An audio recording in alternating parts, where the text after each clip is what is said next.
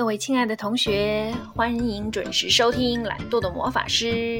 这个熟悉的旋律一响起呢，就知道魔法师的心情非常好。今天的节目又上了励志的推荐榜单，耶！顺便在这里提前预告一下，魔法师的个人专栏《十三城》以及小说连载《角落里的丘比特》将于本周末在豆瓣阅读版面上线，欢迎各位同学前去踊跃订阅并且推广哟！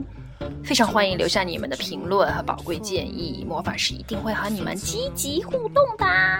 趁着我还没有很出名，赶紧和我搞好关系哟！好了。转换一下情绪，接着我们的连载魔镜系列。各位同学有没有觉得这个故事有一点恐怖呢？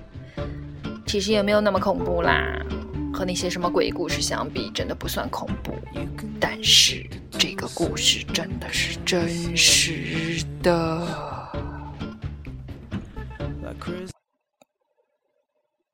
吴佳妮在铜镜里看见自己的脸。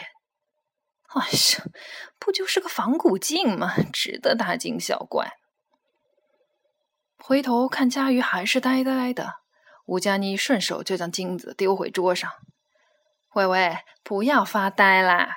这个就叫做照妖镜，你要好好收着。一面说着，一面掩住口，嘻嘻笑着回自己位置去了。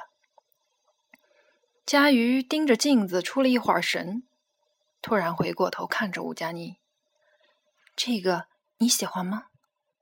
吴佳妮愣了一愣，干嘛要送给我啊？我不要的，怪里怪气的东西。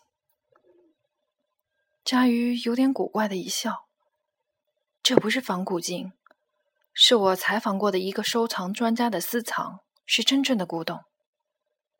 吴佳妮不说话，看看镜子。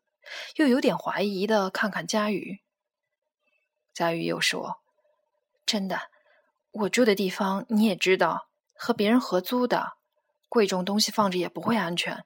我不懂古董，你要是喜欢的话，就送给你。”吴佳妮有点心动起来，她仔细看看镜子，看上去的确是古旧东西，还蛮精致。嗯，你真的要送给我？拿去吧。佳瑜将镜子包好，递到吴佳妮桌上。吴佳妮顿时喜滋滋的：“哎呦，这怎么好意思啦？诶，再说我也没送过你什么。不过这个我老公倒是懂的，可以拿给他看看。”吴佳妮还在自言自语，佳瑜顾自对着电脑屏幕忙活去了。下午两点，奎林侦察社。涂建信坐在桌前，才吃过午饭，整个人昏昏欲睡。这一周的生意非常清淡，一共才接待了一位客户。不过，就这一个客户，足够吃个一年的。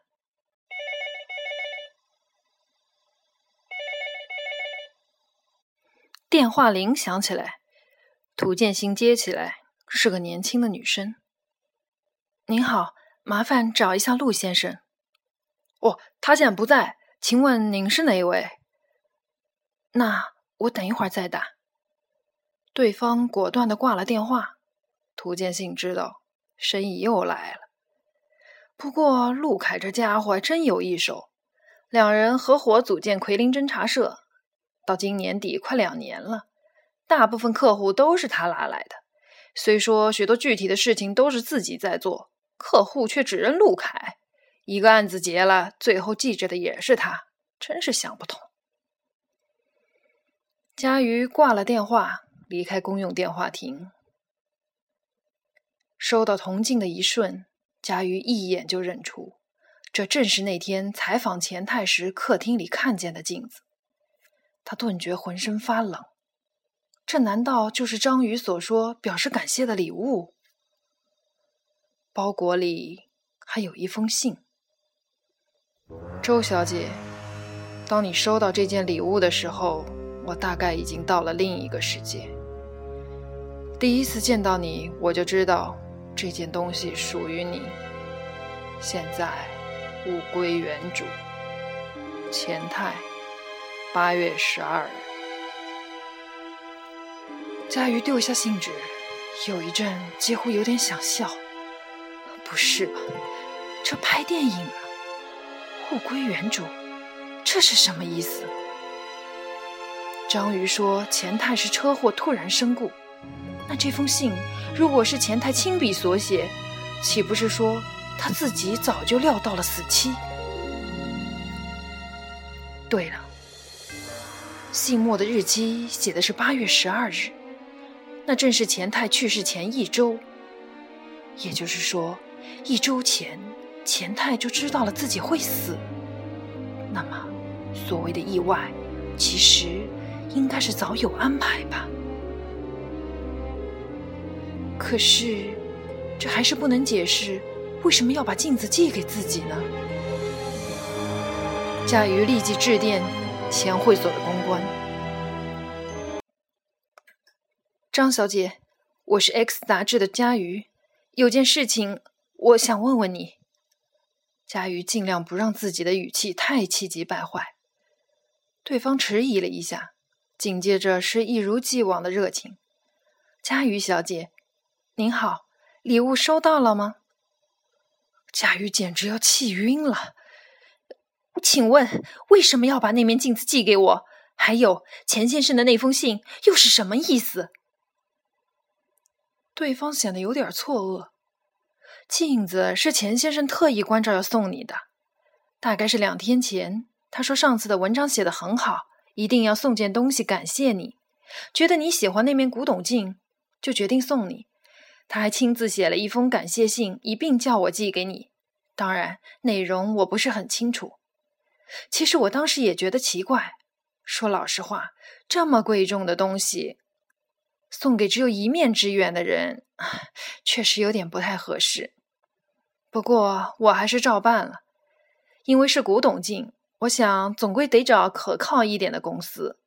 谁知道当天下午钱先生就突然身故了，事出突然，这之后的忙乱你也可想而知。不过第二天我就赶紧联系你，顺便把镜子快递给你了。等一下，您是说钱先生前天才说要送我镜子？没错，就是前天。钱先生身故是八月十九号，今天是八月二十一号，我记得很清楚，就是他出车祸的那一天。那那封信也是前天才交到你手里。对，佳瑜沉默了一会儿，鼓足勇气又问：“张小姐，那我再问一个问题，钱先生真的是车祸去世吗？”对方显然被这个问题弄得很错愕。您这是什么意思？这件事情大家都很震惊，遇到这样的灾祸，还有什么好多说呢？电话那头还在语带责备的说着什么，佳宇已经无心再听了，大脑一片空白，完全不知道该怎么办。这个时候，吴佳妮在一旁不断聒噪的声音：“照妖镜。”这个说法让佳宇猛然醒悟过来。对了，这么诡异的东西，为什么要自己收着？什么物归原主？根本跟自己一点关系也没有。既然如此，谁喜欢，那就谁拿去。这个吴佳妮从自己一进杂志社开始，就处处为难自己。虽说属于不同的部门，工作上也没什么交集，但是从日常简单的闲聊招呼到开编辑会讨论议题，他处处针对自己，时不时语带讽刺两下。可是自己完全没有得罪过他嘛。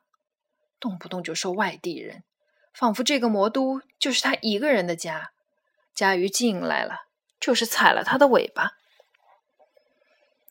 佳瑜本性不喜欢与人正面起冲突。再说，作为职场新人，不去顶撞所谓的前辈，这点规矩还是懂的。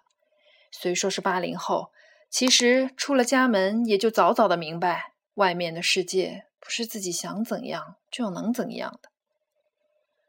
佳瑜就这么一直耐着性子，忍着吴佳妮的冷眼讥讽。其实倒也没觉得自己是受了气的小媳妇，因为佳瑜早看出来，吴佳妮在这里并不得势，不过是仗着和副主编有点亲戚关系，干些无关紧要的活，领份薪水罢了，何必去和这样的人计较呢？但是现在佳瑜的脑子正短路呢。想不出来要怎么处理这件叫人身上发冷的礼物。好，你竟然拿起来照了，还给他起了名字，那么你跟他的关系比我和他更近了。贾瑜就是这么想的。这件倒霉的东西就丢给这个送上门的女人好了。不过吴佳妮乐呵呵的收了镜子，佳瑜却平静不下来。钱太那封信，他看了一遍就撕碎了。但是那封信里的内容却像印在脑子里一般。如果说张宇所说的属实，那也就是说，钱太的确是车祸突然身故。那怎么可能在一周前就预知自己的死期呢？死前一周就写好信，到自己死的当天再吩咐手下寄出。钱太这样算准了日期，究竟是为什么呢？只有一种可能：公关章鱼在说谎。钱太的死并非意外，而是另有隐情。虽然在电话里，章鱼一口咬定钱太是死于意外，但是佳瑜总觉得那种责备未免太煽情了。不管怎样。章鱼不过是负责前会所公关事务的人，不至于跟钱太有什么深远的关系。佳瑜怀疑钱太的死因，尽管可能无理，就一个外人而言，也不至于要感伤责备。除非他想用责备感伤来掩饰自己的不安。想到这里，佳瑜脑海中闪过了一个人，就是那天在银器开幕会上遇到的私人侦探陆凯。他不是说自己是前会所雇来调查钱太突然身故的吗？既然如此，说明钱太的死的确让人感到蹊跷。另外，他也一定知道一些钱太突然死亡的隐情。